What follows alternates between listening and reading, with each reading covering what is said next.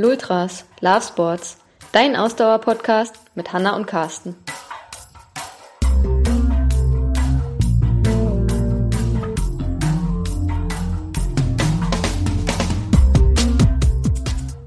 Folge 59, die Corona-Saison aus Sicht von Profi-TriathletInnen.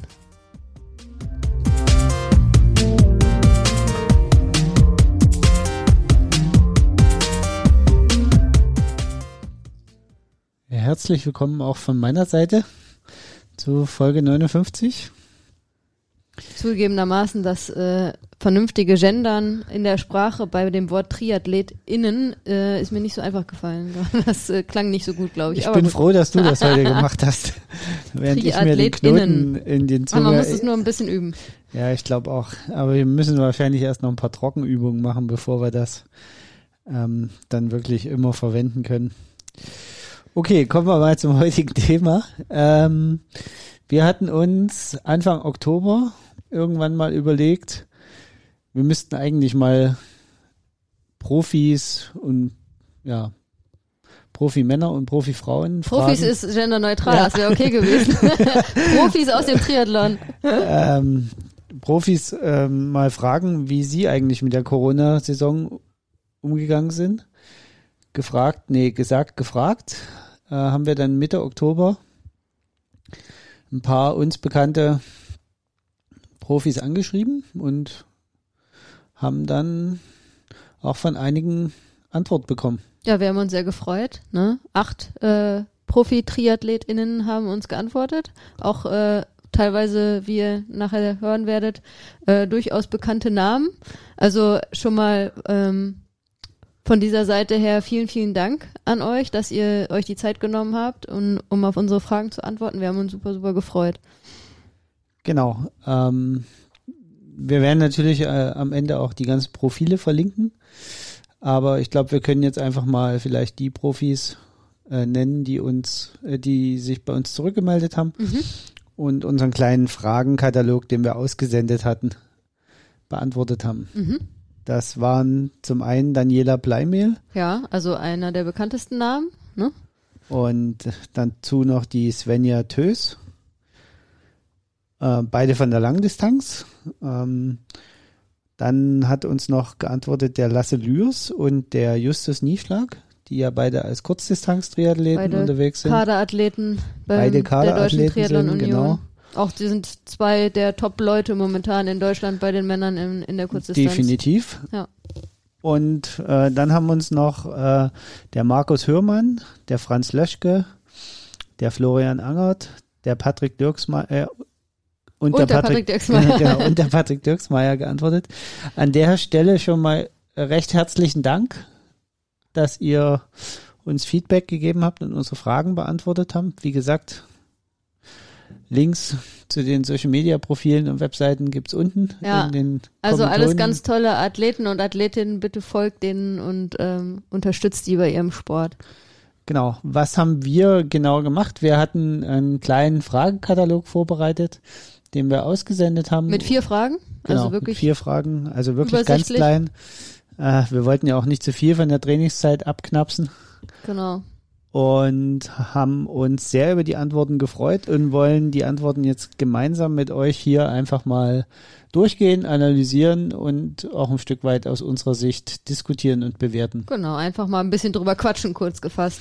Und genau. äh, vielleicht ist noch wichtig zu erwähnen, dass wir von zwei äh, Triathleten Sprachnachrichten bekommen haben, was wir auch einbauen werden gleich, was natürlich auch immer nochmal schön ist, die Stimme wirklich von den Leuten zu hören. Und von den anderen sechs haben wir schriftliche Antworten bekommen. Das heißt, wir werden ähm, jetzt so ein bisschen erzählen, was die sechs äh, geantwortet haben, die uns geschrieben haben und werden auch ein bisschen einspielen, dann die Sprachnachrichten von, ähm, von dem Lasse Lürs und Markus Hörmann. Von den beiden haben wir Sprachnachrichten bekommen. Genau. Starten wir. Wollen wir loslegen? Also die erste Frage, die wir gestellt war, äh, gestellt haben, war folgende: Hat sich dein Training in der Corona-Saison 2020 grundlegend von deinem Training in den Vorjahren unterschieden? Wenn ja, was war anders? Ja. Sicherlich eine Frage, die ähm, für uns alle irgendwie ja spannend ist und deswegen ist es, glaube ich, mal super interessant auch für alle ähm, Triathlon-Amateure unter uns zu hören, wie die Profis denn eigentlich mit der schweren Situation umgegangen sind.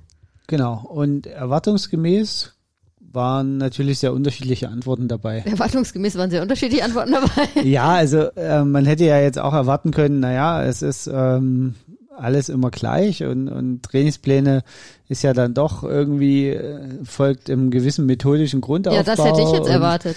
Deswegen ähm, fand ich es überraschend, dass nicht alle Antworten in dieselbe Richtung gegangen sind bei der Frage. Okay, wenn du es so rum siehst, hast du recht. Auf der anderen Seite habe ich nichts anderes erwartet außer Besonderheiten im Jahr 2020. Ja, okay. und natürlich, äh, um mal wieder zum Thema Trainingslehre zu kommen und Training an sich, jeder tickt halt anders. Jeder Athlet ist individuell und was für den einen Athleten gut ist, muss für die andere Athletin nicht gut sein. Ne? Und das zeigt sich, glaube ich, hier auch äh, recht deutlich bei den Antworten, die wir bekommen haben. Aber wollen wir mal ein bisschen ins Detail gehen. Mhm. Ähm, Daniela Bleimehl und Florian Angert hat, hatten sehr ähnliche, eine sehr ähnliche Antwort zur Frage, wie äh, sich das Training unterschieden hat im Vergleich zu den Vorjahren. Ähm, sie haben beide mehr Grundlage trainiert und weniger Intensität. Und dadurch, dass sie eben nie auch wirklich ähm, dicht an einen Wettkampf herangekommen sind, ja, ähm, durch die vielen Wettkampfabsagen und auch durch ihre eigene ähm, Planung, Wettkampfplanung, sind sie nie richtig in die Trainingsphase der Wettkampfvorbereitung gekommen und haben daher ähm, sich wirklich mehr in dem Grundlagenbereich ähm, bewegt im Training und sind nie in diesen ganz intensiven Bereich vielleicht reingekommen. Genau, Florian hat noch äh, Zitat Florian gesagt, er hat eigentlich überhaupt nie in richtig Race Pace Training absolviert. Also wirklich ähm, weit weg von dem, was er normal im, im, in dem Bereich trainieren würde. Ja, und dafür aber die Zeit genutzt, um, um seine Entwicklung zu investieren im Training, ne? wofür genau. ja oft vielleicht nicht so die Zeit ist. Ne? Das äh, hat er dann genutzt, um da mehr den Fokus drauf zu legen. Ähm, sehr gegenteilig hat Patrick, äh, Patrick Dirksmeier trainiert. Ähm, denn Patrick hat ähm, uns geschrieben, dass er verstärkt die Unterdistanzen trainiert hat und auch viel Wettkämpfe simuliert hat und sich viel im anaeroben Bereich im Training ähm, bewegt hat. Also wirklich ein ganz anderer Ansatz ähm, zu der Corona-Saison im Training als das, was Daniela und Florian offensichtlich gemacht haben.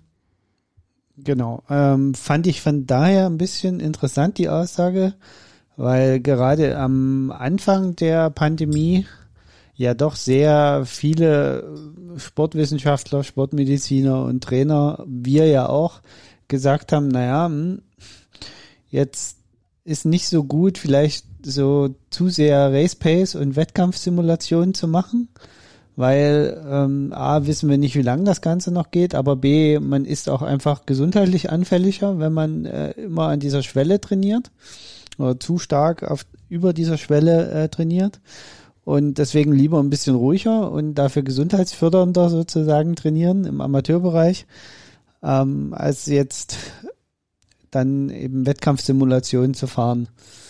Wobei man natürlich auch nicht weiß jetzt, in welchem Setting Patrick da trainingsmäßig unterwegs ist. Ähm, kommt er überhaupt groß unter Leute oder ist er ähm, irgendwo dann ansässig auf dem Dorf, wo ihm, ihm vielleicht auch gar nicht viele Leute begegnen und er da auch, sage ich mal, der Gefahr so ein ähm, bisschen aus dem Weg gehen kann. Natürlich, also es ist überhaupt keine, keine Wertung. Ich, ich fand es nur interessant eben, dass es, äh, weil, weil eben einfach eine ganz andere Situation am Anfang war. Man muss natürlich auch dazu sagen, ähm, dass je nach Athlet natürlich auch ne, zu einer ganz anderen Phase der Saisonvorbereitung die Pandemie ausgebrochen ist. Mhm. Also einige waren, ich sag mal, kurz davor, in die unmittelbare Wettkampfvorbereitung einzusteigen, weil sie ihr erstes Rennen irgendwo im Frühjahr im Süden geplant hatten. Oder waren sogar schon in der unmittelbaren Wettkampfvorbereitung. Oder waren, Dazu hatten vielleicht sogar im Januar oder Februar noch den einen oder anderen Wettkampf vor mhm. der Pandemie. Ähm, und andere waren wirklich noch in diesem, ich sag mal, Beginn oder mittleren Block der Grundlagenausdauer, als die Pandemie voll zugeschlagen hat. Ja. Und, und sind deswegen dann gar nicht mehr da rausgegangen. Das muss man natürlich immer berücksichtigen. Auf jeden Fall auch. Also ähm, wenn wir gleich noch zu späteren Fragen kommen, natürlich auch kopfmäßig. Ne?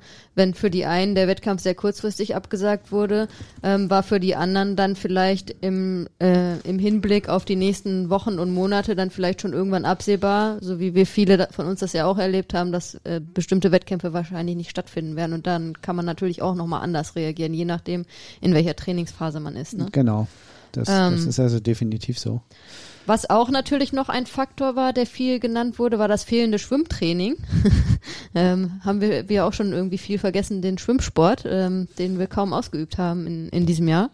Ähm, sowohl Franz Löschka als auch Justus Nieschlag und Lasse Lürs haben das betont in ihrer Antwort, dass es halt für sie äh, zum ersten Mal überhaupt war, ähm, seitdem sie Triathleten sind, dass sie über mehrere Wochen gar nicht schwimmen waren.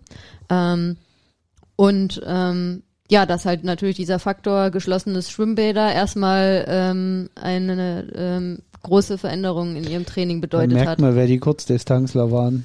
Ja, Früher. und äh, waren beziehungsweise sind, ne? Justus Nieschlag und Lasse ja. sind, sind ja Kurzdistanzler und ähm, da ist ja auch bekannt, dass da auch äh, durchaus viel im Training geschwommen wird, ne?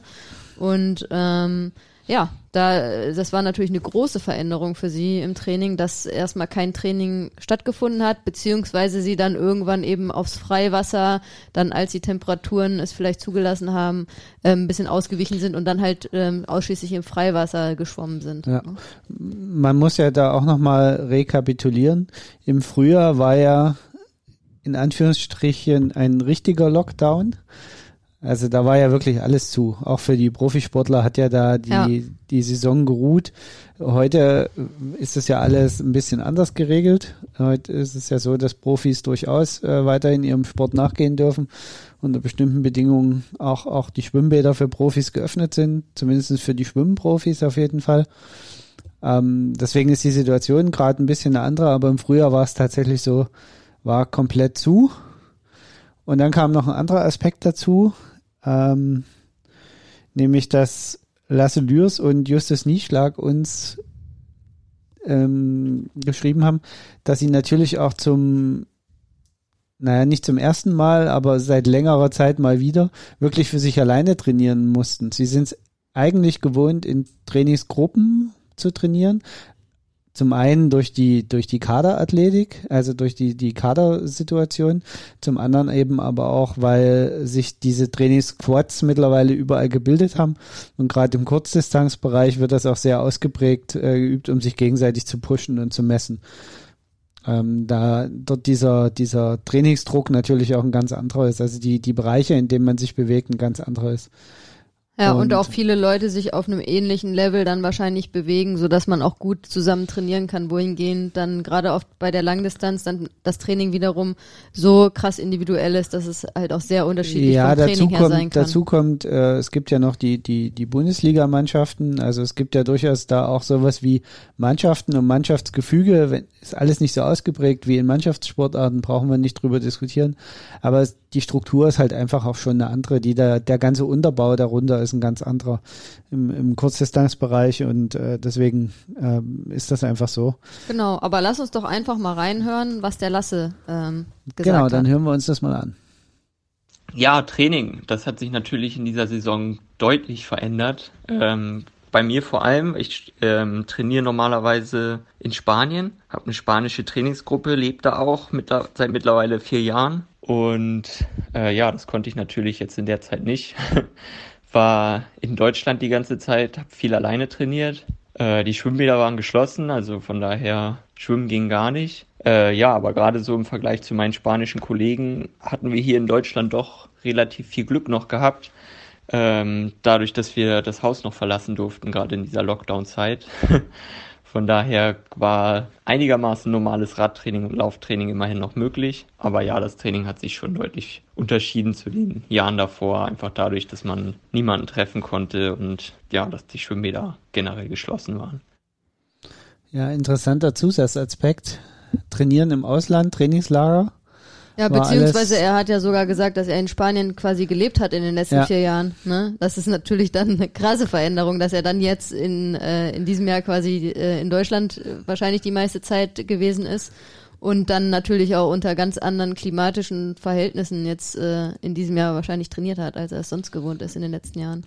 Ja, das zum einen und zum anderen natürlich auch nochmal der reflektierende Blick. Ja, wir hatten hier einen Lockdown und alles war ein bisschen komplizierter.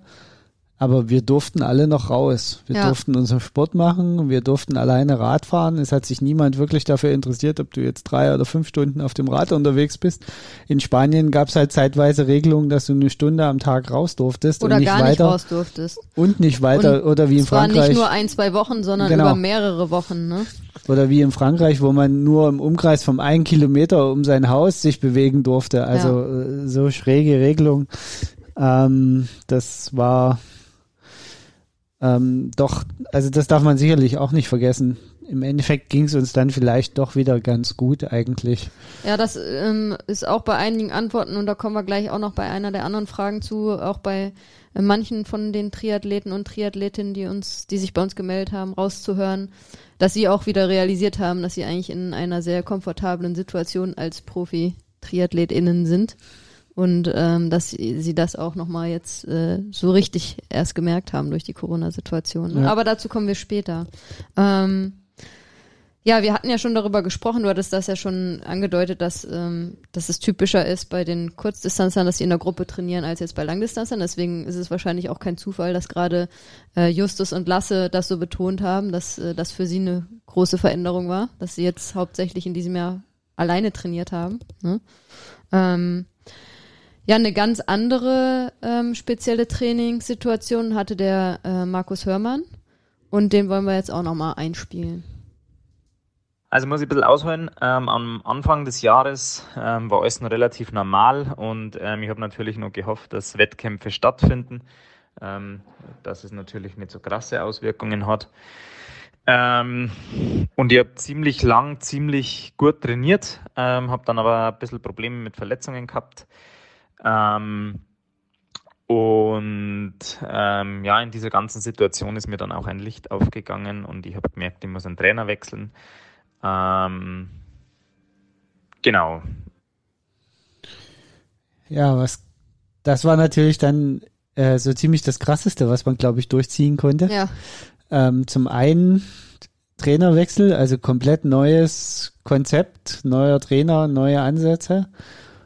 Ähm, auf der anderen Seite vielleicht gar keine schlechte Idee, weil wenn du das ganze Jahr keinen Wettkampf hast, hast du ein Jahr Zeit, dich wirklich auf das Konzept einzulassen und dich zu entwickeln und bist nicht so getrieben von den notwendigen Erfolgen, die man braucht äh, als als äh, als Profisportler. Was ich kann mir das, dazu? ja, also ich kann mir das auch gut vorstellen, dass einem in so einer Situation ähm, dann vielleicht auffällt, dass äh, dass man was Neues machen muss weil vorher ist man immer, man hat immer so seinen Standard, äh, seine Standardphasen, ne? Man baut auf für die verschiedenen Wettkämpfe, man hat die verschiedenen Trainingsphasen, die immer ähm, im Einklang mit den Wettkämpfen irgendwie aufgebaut sind. Und das ist so eine gewisse Trainingsroutine, die man Jahr für Jahr eigentlich hat. Und jetzt in diesem Jahr, wo auf einmal alles irgendwie anders ist, ähm, schaut man wahrscheinlich mit einem ganz anderen Blick auch aufs eigene Training und auf das, was man eigentlich tut. Deswegen kann ich es mir gut vorstellen, dass in so einer Situation ähm, man dann merkt, okay, ich brauche äh, einen anderen Impuls, ich brauche was Neues. Also das kann ich mir schon gut vorstellen. Ja, also das, das zum einen, ne, also dass, dass man wirklich diese, diese Erkenntnis sich dann freisetzt, tatsächlich, weil man eben auch mal diesen Blick hat, in die, die Ferne zu schauen und, und mal länger wie in einem vier Wochen oder zwölf Wochen Block zu denken. Ähm, oder in einem einzelnen Saisonblock, sondern das wirklich mal in die Zukunft schaut. Ähm, wie gesagt, auf der anderen Seite, es gibt, glaube ich, kein, also im, bei den Mannschaftssportarten regen wir uns immer darüber auf, wenn ein Trainer einfach mitten in der Saison entlassen wird, was soll der neue Trainer denn da so großartig verändern können? Die Vorbereitung ist gelaufen, es, es gilt vom Prinzip her, die Sachen durchzubringen der eigentliche Aufbau einer neuen Mannschaft oder so beginnt ja nach der Saison, in Vorbereitung auf die nächste Saison. Und deswegen in so einer Situation den Trainer zu wechseln, ist sicherlich eine mutige, aber auch eine kluge Entscheidung. Auf jeden Fall, ja. Würde ich jetzt sagen. Also Würde ich auch sagen. Also es gibt wahrscheinlich keinen besseren Zeitpunkt, um den Trainer zu wechseln. wenn man die Notwendigkeit sieht. Hoffentlich hören das unsere Athletinnen und Athleten. Ja, so Corona ist ja jetzt vorbei fast. Der Impfstoff naht. Äh, okay. übrigens bei dem Thema ähm, Trainer war noch ganz interessant, dass ähm, Daniela uns geschrieben hatte, dass sie vor Corona, kurz vor Corona einen neuen Trainer bekommen hatte und dass das für sie halt ein bisschen schade war, weil sie auch sie eben viel im Training verändert hatte zu dem, was sie vorher Stimmt. gemacht hatte und dass durch die ähm, fehlenden Wettkämpfe sie halt jetzt gar nicht sehen konnte, okay, hat es jetzt, ne, Den hat das Effekt jetzt die Früchte gehabt. getragen, ja. äh, alles zu verändern. Ja, das ist natürlich die Kehrseite der Medaille in so einer Situation. Auf der einen Seite kann man sich zwar längerfristig auf so ein Projekt einlassen, auf der anderen Seite ist es aber auch schwer, außerhalb des Wettkampfmodus tatsächlich äh, eine Entwicklung messbar naja, natürlich gibt's äh, messbare Entwicklungen, gerade bei den Profis, die ähm, messen, ja, machen ja regelmäßige Leistungstests und messen ihre Werte und so, aber am Ende ist das, äh, heißen die besten Werte nicht immer, dass man äh, der Beste im Wettkampf ist, das wissen wir. Ja, das ist halt der Punkt, ne? Also äh, bei uns ich sag mal, im Amateurbereich hat deine Aussage 100% Aussagekraft. Im Profibereich muss man einfach sagen, am Ende gewinnt der, der zuerst über die Ziellinie läuft. Ja. Und, äh, oder die. Oder die. Und äh, das ist das einzige Ziel, was ein Profiathlet oder eine Profiathletin hat. Ja. Und von daher gebe ich ihr dann ein Stück weit wieder recht. Ja, es ist schwierig, wirklich 100% zu messen, ob all diese Veränderungen, die man vorgenommen hat, wirklich was gebracht haben. Weil im Endeffekt messen kann man sie nur am Wettkampf. Ja. Also speziell, wenn man äh, Profi oder äh, also wenn man Profiathletin oder Athlet ist. Auf jeden Fall. Wollen wir mal zur zweiten Frage kommen? Genau, die zweite Frage, die wir gestellt haben, war, wie sind Sie mental mit den Corona-bedingten Wettkampfabsagen umgegangen?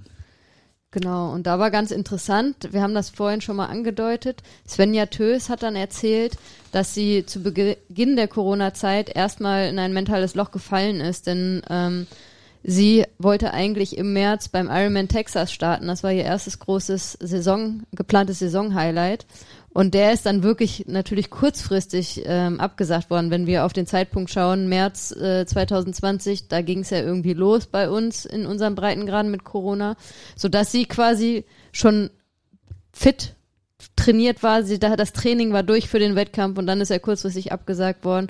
Und das ist natürlich, äh, wie wir vorhin schon gesagt haben, wahrscheinlich deutlich schwieriger, als wenn man seinen ersten Saisonhöhepunkt vielleicht erst im Mai oder Juni geplant hatte und dann schon ab März relativ schnell abzusehen war, März, April, dass das nicht stattfinden wird. Dann kann man sich irgendwie mental darauf vorbereiten, dass das nicht stattfindet. Dann hat man auch noch nicht das äh, komplette Training irgendwie für diesen Wettkampf absolviert.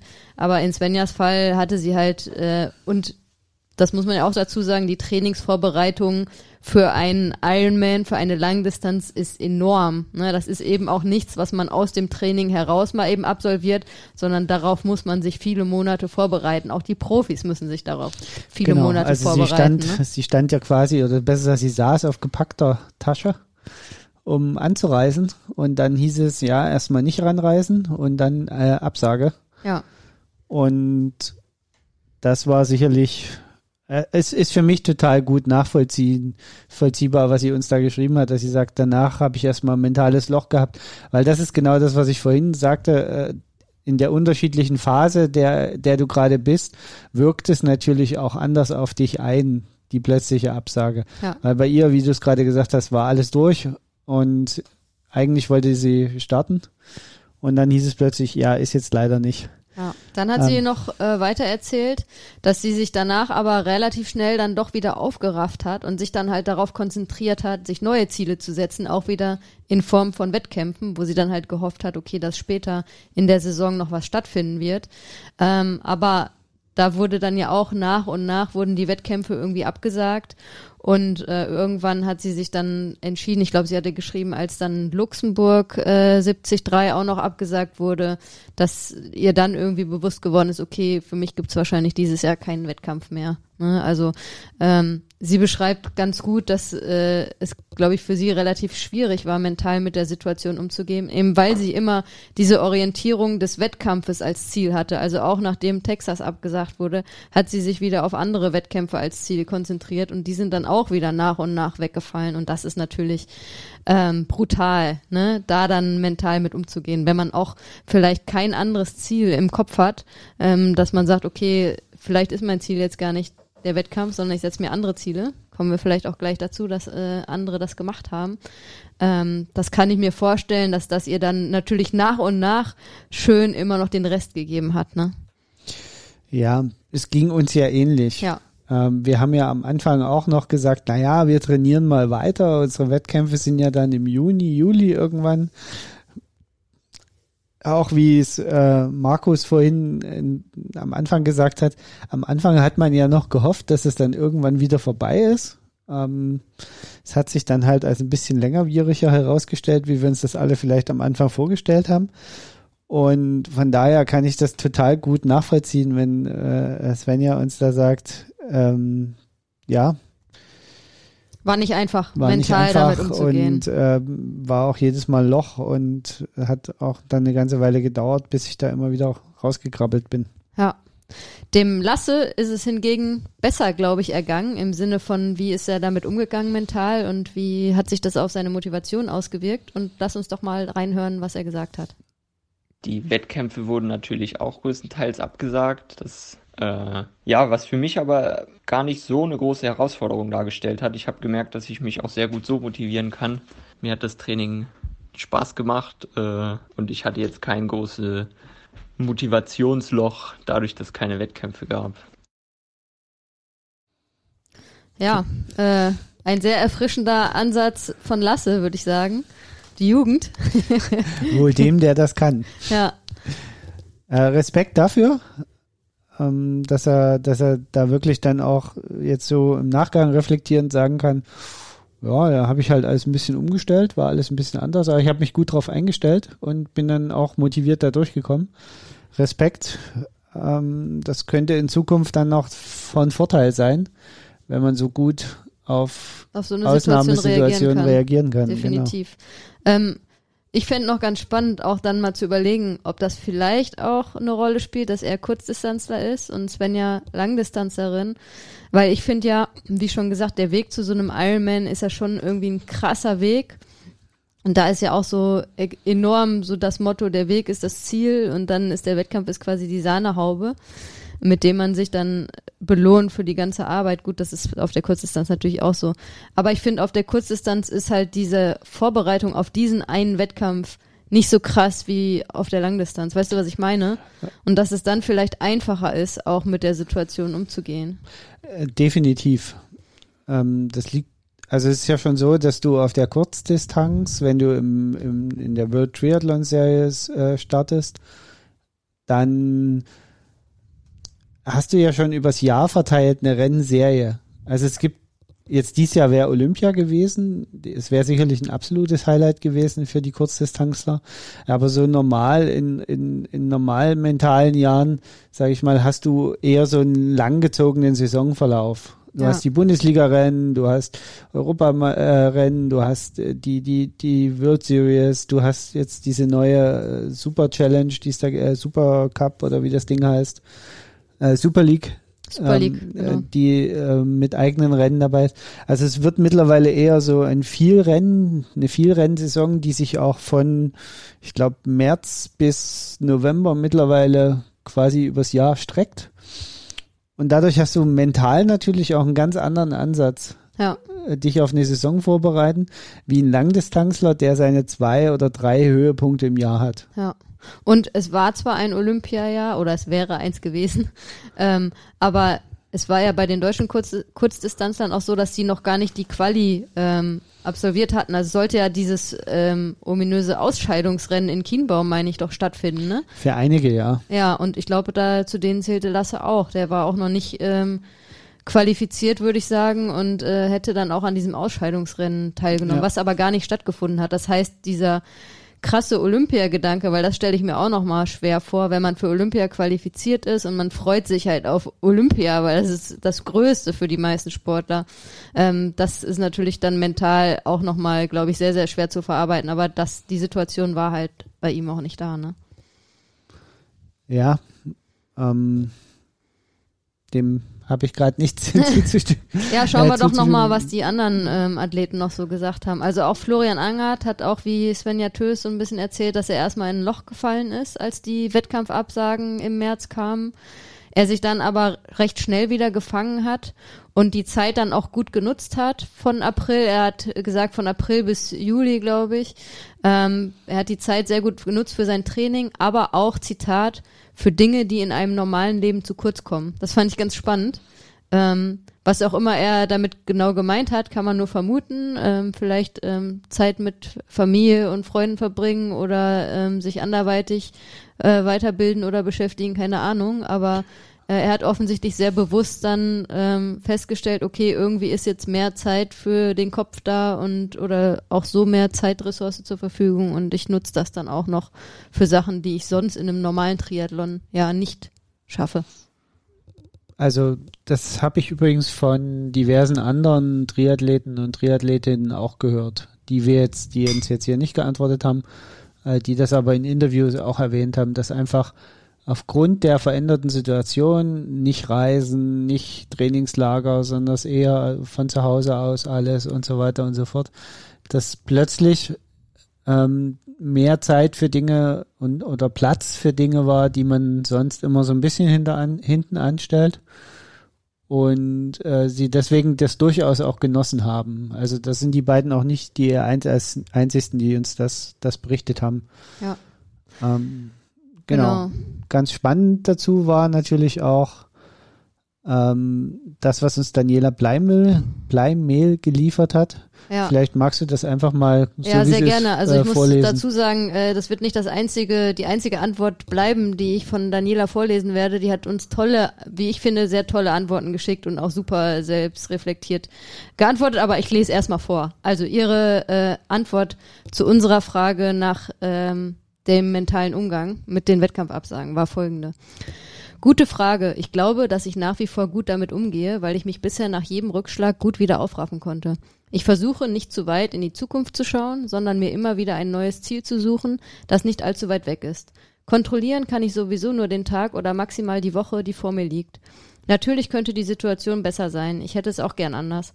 Aber ich denke, man muss sich zwischendurch immer mal fragen, was die Alternative wäre. Und die wäre schließlich nicht auf der Couch zu sitzen und zu warten, bis, bis es weitergeht.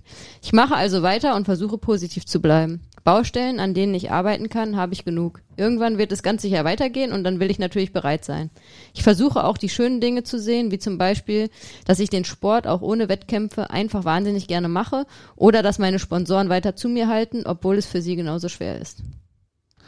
Eine fantastische Antwort. Ja. Ähm, ich glaube, man hört so ein bisschen raus, finde ich jetzt persönlich, dass es eine junge Mutter ist. Ähm, das, also ich, ich finde einfach bei Menschen, die mehrere lebenserfüllende Elemente in ihrem Leben haben, wo immer mal eine Säule stärker ist wie die andere, die sind, wirken immer ausgeglichener, finde ja, ich. Ja, total, das stimmt. Ähm, wie Menschen, die sich nur auf dieses eine Ding fokussieren. Ich möchte es gar nicht äh, schlecht machen, dass nee. das so ist, aber ich habe immer so ein bisschen diesen, dieses unterschwellige Gefühl, dass Menschen, die auf verschiedenen Säulen stehen, tatsächlich ein bisschen ausgeglichener wirken. Und dann auch entsprechend mit solchen Situationen halt besser umgehen können. Und dann ne? gefühlt damit erstmal besser umgehen, genau. Ja. Ob das dann in echt immer wirklich so ist, wie es sich anfühlt, sei mal dahingestellt, aber äh, genauso sehe ich das. Also das äh, ein wichtiger Punkt war natürlich ähm, das Thema Sponsoren generell. Also das haben uns auch mehrere äh, genannt. Das war ganz interessant, weil Daniela ja jetzt gesagt hat, okay, sie war auch sehr happy darüber, dass die Sponsoren halt weiterhin zu ihr halten, obwohl die Situation für die Sponsoren auch nicht leicht ist. Und im Gegensatz dazu hatte uns Franz, Franz Löschke das Gegenteil quasi geschrieben, dass ähm, für ihn es halt sehr schwer war, durch die Corona-Saison ähm, eine Verlängerung von seinen Sponsorenverträgen zu bekommen oder auch neue Sponsorenverträge zu ähm, ergattern, weil natürlich eine Saison ohne Wettkämpfe ähm, eine Saison ist, wo es sehr schwierig ist, Argumente zu liefern. Genau, und Sportsponsoring natürlich immer unter dem Problem leidet, das ist quasi Geld, was Firmen erstmal verdienen müssen, woanders. Und dann können sie es an Sportsponsoring wieder rausgeben. Ähm, und das ist natürlich immer ein bisschen, dann ist man natürlich auch von der wirtschaftlichen Situation abhängig. Und in einem Jahr Verträge verlängern zu müssen, in dem ähm, die Wirtschaft um, ich glaube, 20 Prozent oder 10 Prozent waren es im ersten Quartal einbricht, ist natürlich dann, glaube ich, eine sehr, also kann schon eine sehr schwierige Situation sein. Ähm, hoffen wir, wir ja, es, ich wollte gerade sagen, wir hoffen natürlich für Franz, dass, äh, dass das irgendwie alles ein gutes Ende nimmt und die Sponsoren da auch ähm, ihm weiterhin treu bleiben oder sich vielleicht auch einfach neue Sponsoring-Möglichkeiten ergeben. Ne? Genau. Ja, der Justus Nieschlag, der hatte uns auch noch ähm, gesagt, dass er ähm, das mögliche Motivationsloch dahingehend ähm, erfolgreich überbrückt hat, indem er sich einfach neue Ziele gesetzt hat, wo wir wieder bei dem Thema sind vorhin von Svenja, die halt immer die Wettkämpfe als neue Ziele gesetzt hat. Er hat sich Alternativen gesucht und ist zum Beispiel virtuelle Rennen ähm, auf dem Rad auf Swift und auf Ruby gefahren und hat sich da so ein bisschen ähm, ja seine seine Erfüllung als Sportler so ein bisschen gesucht, um dieses Wettkampfding irgendwie nicht ganz zu verlieren. Ne? Genau. Der, der Patrick Dirksmeier, äh, das fand ich auch sehr interessant, der uns gesagt hat, ja, er hat einfach den Fokus mal ein bisschen auf andere Sachen gelegt, die vielleicht sonst viel zu kurz kommen, eben auch. Und das Thema Entspannung, Entschleunigung gelegt, um auch mental mit der Situation zurechtzukommen. Also es geht ja nicht nur darum, ähm, wie gehe ich jetzt mit der, der Gesamtsituation als solches um, die mich beruflich betrifft als, als Redelsons, wie gehe ich auch konkret damit um, dass ich dieses Jahr zwar meinem Beruf nachgehe, aber trotzdem irgendwie nicht, weil trainieren ist äh, quasi das Brot- und Buttergeschäft eines Sportprofis oder einer äh, ähm, ähm, also eines Sportprofis und dann ähm, die Wettkämpfe sind ja das eigentliche Highlight. Das ist das, das der Zucker, den du brauchst, um, um das zu rechtfertigen, auch vor dir selber immer wieder, das, warum du das tust. Ja. Und das, das war ähm, äh, sehr, sehr interessant. Der Markus äh, hat uns äh, gleich noch einen ganz anderen Blickwinkel darauf gegeben, auf, äh, zum Thema ähm, Absagen von, von Wettkämpfen. Er, er hat nämlich die Gesamtsituation versucht, ein bisschen äh, einzusortieren für sich. Lass uns doch mal einfach reinhören, was er gesagt hat. Grundsätzlich am Anfang ähm, ist mir das natürlich schwer gefallen.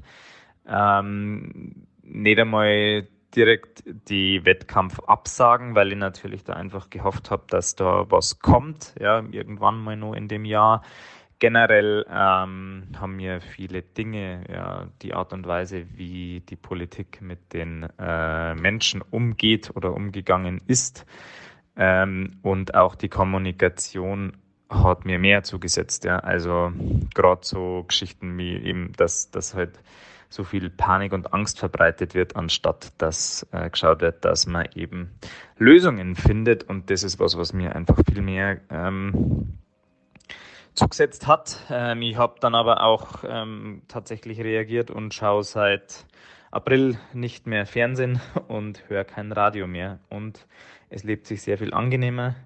Ähm, trotzdem ähm, ist es natürlich eine schwierige Situation ähm, und es herrscht einfach so wenig Klarheit. Ähm, und es ist halt auch so, ja, das, ich glaube, es geht jedem von uns so. Ja, wow, hat einfach äh, Radio, Fernsehen ausgemacht. Und äh, gar nicht mehr verfolgt. Das ist natürlich ein extremer Ansatz, ne? Aber wenn es ihm gut tut, äh, äh, alles gut. Also spannend, dass er ähm, da so ein bisschen gesamtgesellschaftlich eigentlich jetzt auch äh, unsere Frage so ein bisschen aufgenommen hat oder einfach in der Situation auch das Ganze ähm, nicht jetzt nur aus seiner reinen Sportlersicht gesehen hat, sondern so ein bisschen gesamtgesellschaftlich. Genau. Gut. Wollen wir zur nächsten Frage kommen? Würde ich sagen. Frage drei.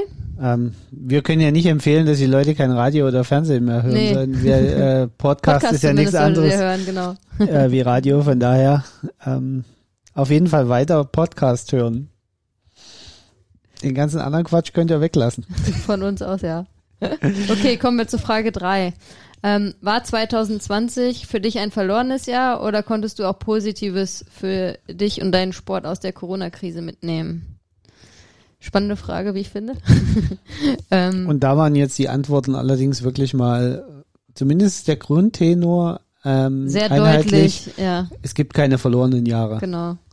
bei allen und das fanden wir schon mal sehr gut, weil das zeigt eigentlich, äh, mit welcher professionellen Einstellung alle an ihren Beruf Sport herangehen. Ich glaube, sonst würde das auch nicht funktionieren als äh, Profi-Triathlet oder ja. Profi-Triathletin, ähm, wenn man da dann so negativ damit umgehen würde. Und das ist ja, das, das muss man ja betonen, Profisport heißt ja am Ende auch, dass sehr viel über äh, die mentale Stärke am Ende entschieden wird, weil fit sind die alle. Ne? ja. Ähm, und äh, wer da dann, ähm, ja, da dann so krass ins Negative langfristig rutscht, der hat auch, glaube ich, sonst ähm, nicht viel Chancen, oben zu landen in seinem Sport. Ne?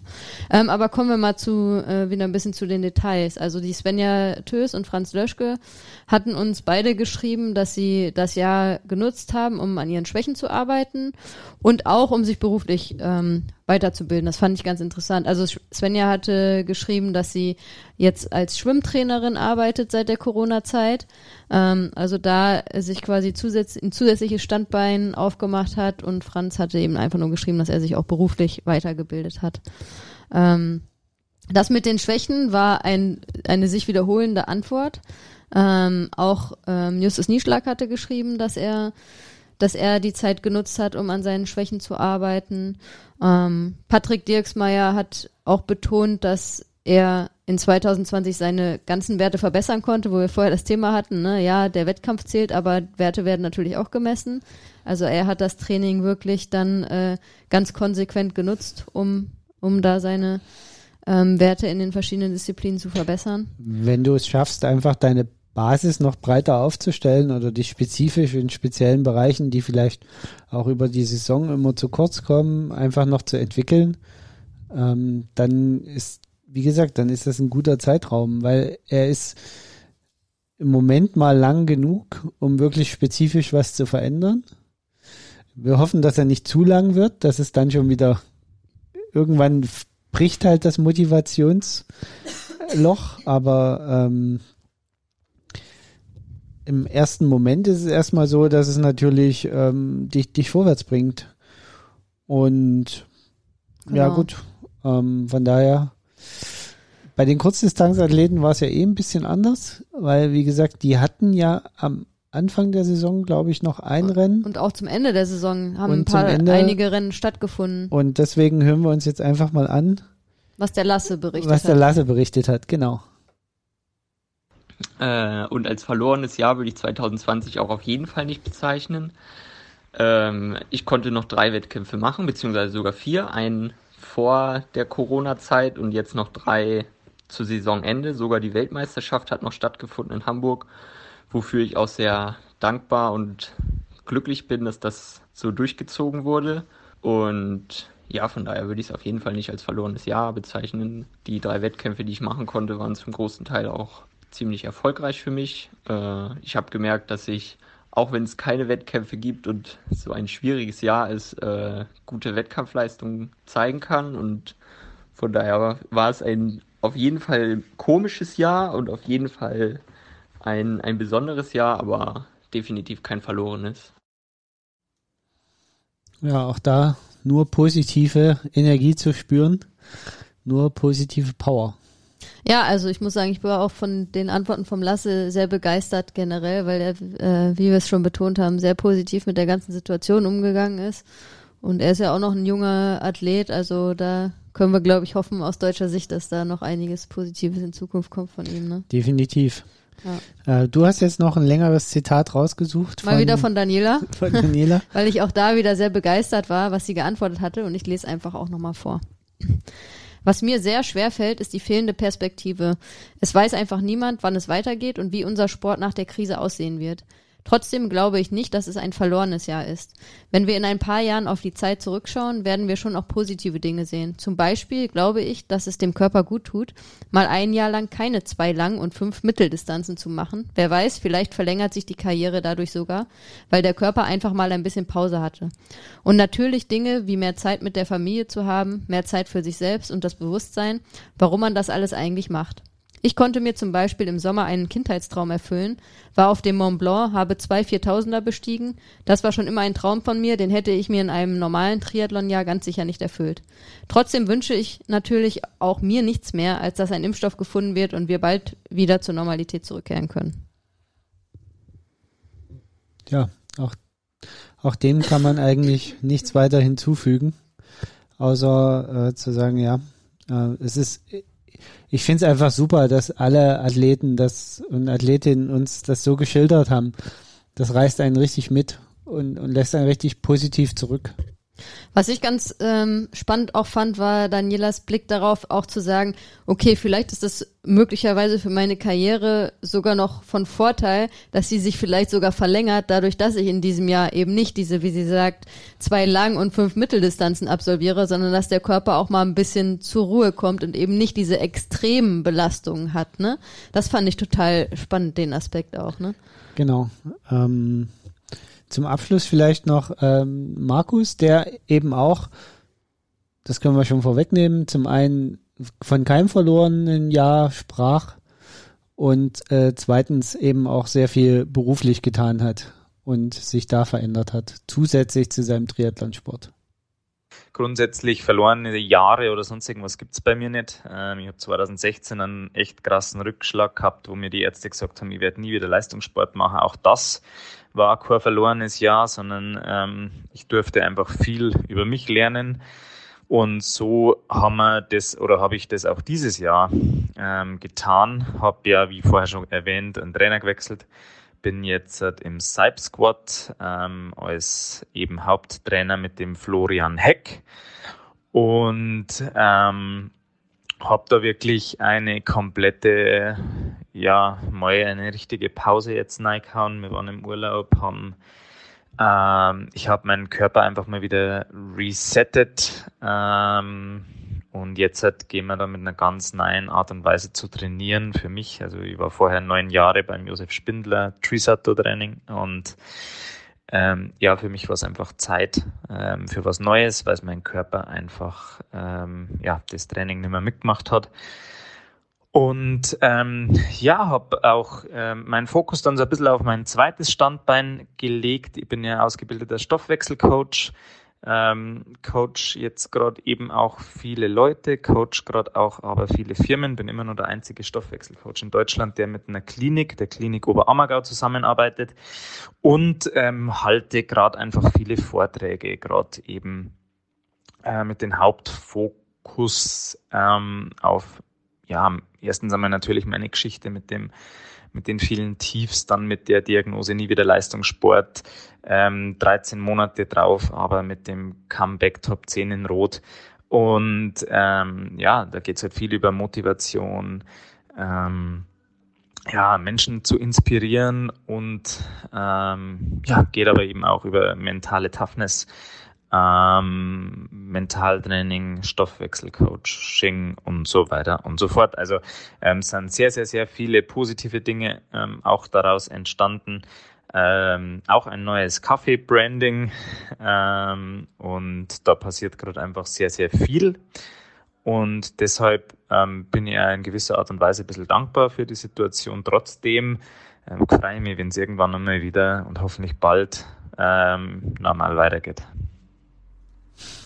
Das kann man, glaube ich, bei allen auch so bestätigen. Alle sagen, verlorenes Jahr nein, aber alle hoffen, dass es nächstes Jahr irgendwie wieder. Ja, nimmst du schon normal. die letzte Frage so ein bisschen vorweg, aber äh, ja, also äh, das war eine lange Antwort von Markus. Wir haben ge gemerkt, dass er ja sich sehr viel auch im anderen Bereich halt dann ähm, ja nicht umorientiert hat, sondern einfach die Zeit auch genutzt hat, um auch ähm, sich auf andere Sachen zu fokussieren. Ne?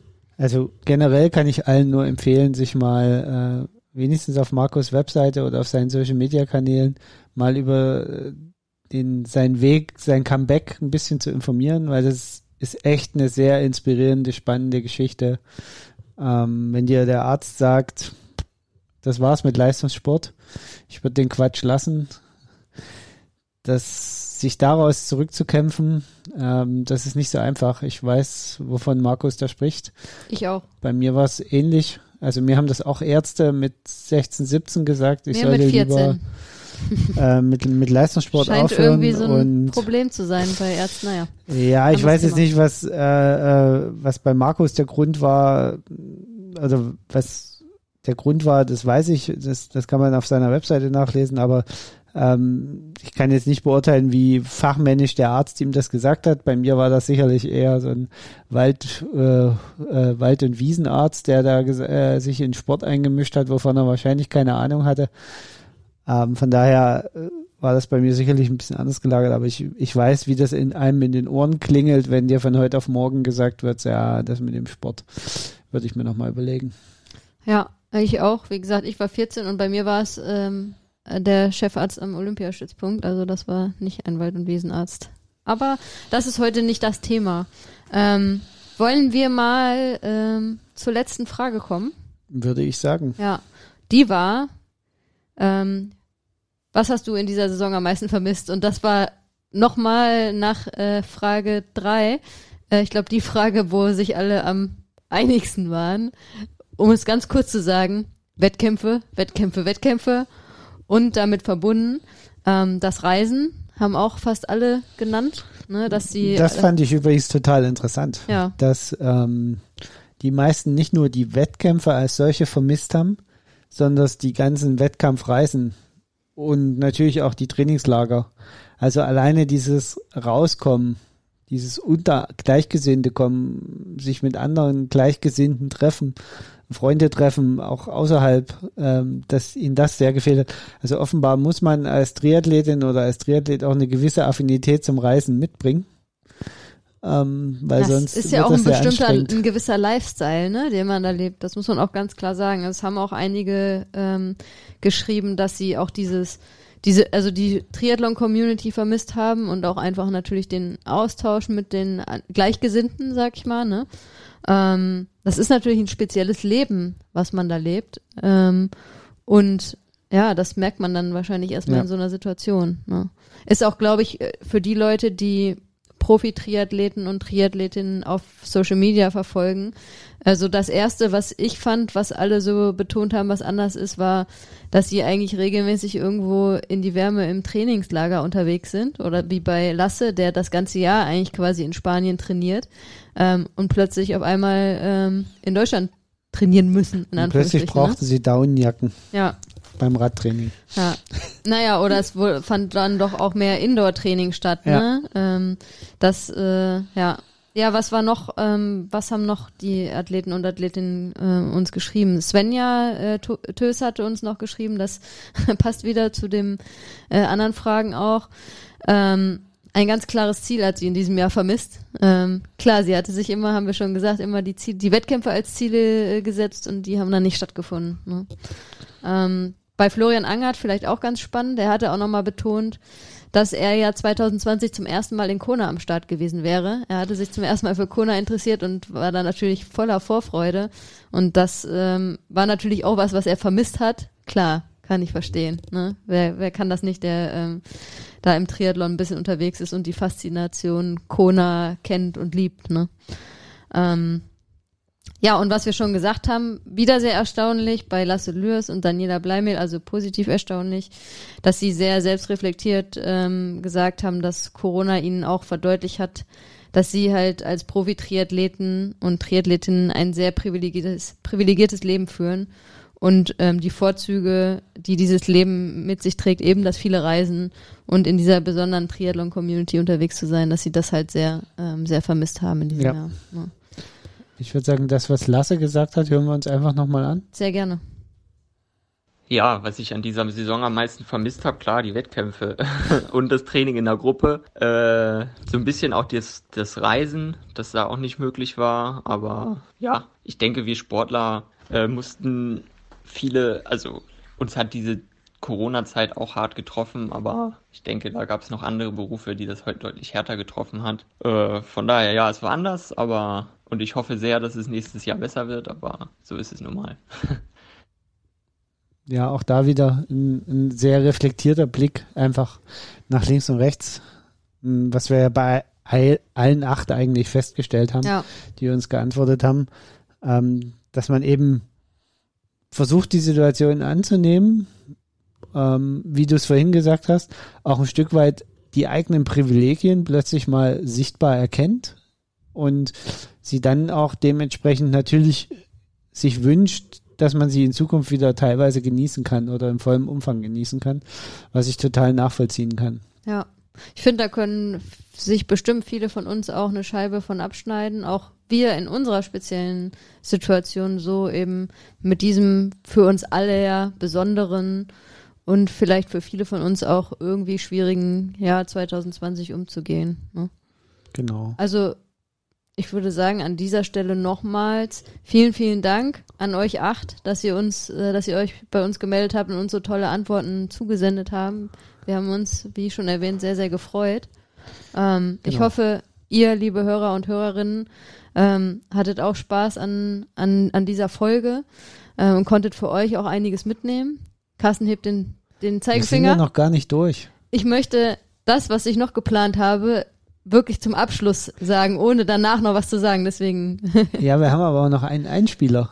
Ach, wir haben noch einen Einspieler. Markus, okay. seine Antwort fehlt doch auch. Oh, dann, oh, dann, äh, aber schnell. Das ist kein Geheimnis. Äh, das sind schon die Reisen, ähm, das Treffen vieler verschiedener Menschen, ähm, ja, der, der Kontakt zu vielen verschiedenen und unterschiedlichen Menschen. Ähm, das ist einfach schon was, was, ähm, was mir, was mir abgeht, was ich vermisse ähm, aber auch ganz klar die, die Rennatmosphäre ähm, und ja, das, das ist natürlich auf alle Fälle was, was, was mir am meisten auch abgeht mit den ja, ganzen Rennabsagen. Ähm, Dialekt, das, Dialekt und Sprachenlehre äh, vermissen heißt äh, auf Bayerisch, was mir abgeht, habe ich gelernt.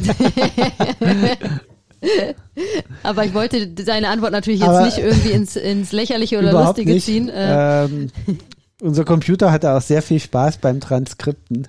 Vom Bayerischen. Hat er echt gut hingekriegt. Ich war echt positiv überrascht, wie gut der Computer Ich, ich mag, äh, ich mag, wie Markus spricht. Also das äh, ja, sehr sympathisch. So, Super so sympathisch. Halt ja. wie so ein Pfundskerl halt. ähm, du so, redest dich jetzt um Kopf und Kragen. Nein. Nein, aber um nochmal anzuschließen, also äh, vielen, vielen Dank für eure Antworten. Ähm, hat äh, war sehr viel Arbeit, das jetzt alles so zusammenzustellen und auch diese Podcast-Folge zu planen, aber, aber es hat sehr, sehr viel Spaß gemacht. Es war definitiv unsere aufwendigste Folge, die ja, wir je in Fall. der Vorbereitung hatten. Aber es hat sich, denke ich, äh, gelohnt. Wir hoffen auch, dass euch die Folge gefallen hat. Äh, lasst uns gerne Feedback da, wie immer. Ähm, liked uns, wenn, wenn ihr mögt. Und ähm, wenn du nichts mehr zu sagen hast, doch, du hast noch was zu sagen. Nein, ich wollte jetzt gerade sagen, aber jetzt noch nicht abschalten. Jetzt noch nicht abschalten, genau, weil wir wollen ähm, diese Podcast-Folge beenden mit einem Zitat wieder von Daniela Bleimehl. Liebe Daniela, ich bin sehr, sehr begeistert von dem, was du uns geschrieben hast. Ähm, ich finde das ganz, ganz toll, wie du mit der Situation umgegangen bist. Und jetzt nochmal dein Zitat hier zum Abschluss für alle, ähm, was ich möchte, dass ihr euch das ähm, zum Abschluss dieser Podcast-Folge auch für euch daraus vielleicht noch was mitnehmen könnt. Danielas Antwort zur Frage, ähm, was hast du in dieser Saison am meisten vermisst? Es macht mich in erster Linie traurig. Ich vermisse den Triathlon-Zirkus und die Rennen mit allem drum und dran sehr. Auch wenn ich das Reisen manchmal als sehr anstrengend empfinde, so habe ich es in diesem Jahr doch sehr vermisst und es wird einfach bewusst, was vorher alles selbstverständlich war, was wir da eigentlich für ein Leben führen durften. Die Rennen und die ganze Triathlon-Gemeinschaft, die Menschen zu treffen, das fehlt mir schon sehr und ich hoffe, dass das bald wieder möglich sein wird. In diesem Sinne. Ciao, ciao. Ciao, ciao.